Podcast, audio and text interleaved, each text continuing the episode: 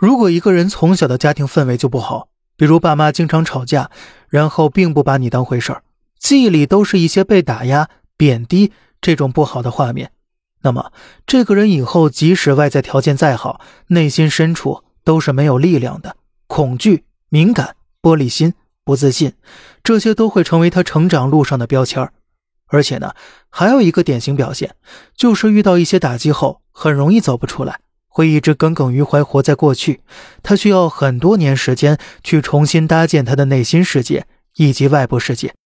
但其实啊，对这类人来讲，重新搭建并不是关键的，自我觉醒才是最关键的。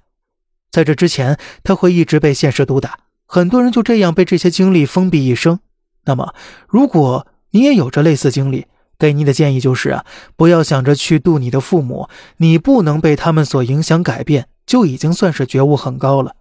那么，什么样的人算是一个被原生家庭伤害最深的表现呢？这里啊，给您列举九个迹象供你参考。第一个，很难控制自己的情绪，在外人面前假装温和，但是独处或者家人在一起时，情绪总是随机爆发，难以控制。是因为通常在父母的情绪暴力中长大的孩子会经历更多极端情绪，经常在责骂与贬低自尊中成长的人会经常处于极端情绪中，严重的会形成边缘性人格障碍。第二个，泪失禁体质，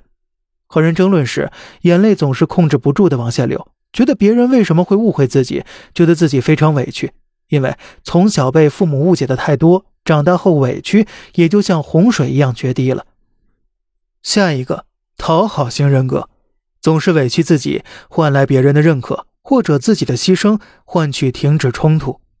因为啊，这类人从小获得的爱都是父母有条件的爱，从而习惯讨好父母，看父母脸色过活。长大后呢，也就习惯用压抑自身内心的方式讨好别人，换取和平。第四个。总是极度的悲观厌世，经常觉得人生没有什么意义，遇到困难时总会极度悲观，是因为啊，这类人从小被父母贬低讽刺，根本看不到自己的好，所以呢，也就变得非常悲观敏感，不相信人生美好。第五个，渴望被认可，有的人总是非常努力，希望通过自身的优秀换取别人赞许的目光，但是不管如何努力，都会觉得自己不够好。觉得有人在否定自己，因为啊，这类人内心不认可自己，从来没有被无条件的爱过，可能啊，从小获得没有价值感与存在感，长大之后习惯取悦与讨好他人，从而很在意外人的评价。接下来，自卑敏感，觉得自己不够好。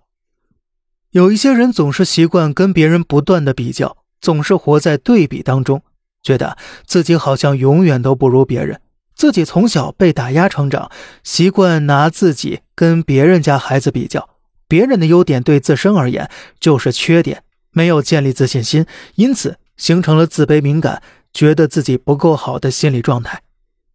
接下来，压抑自己不会表达，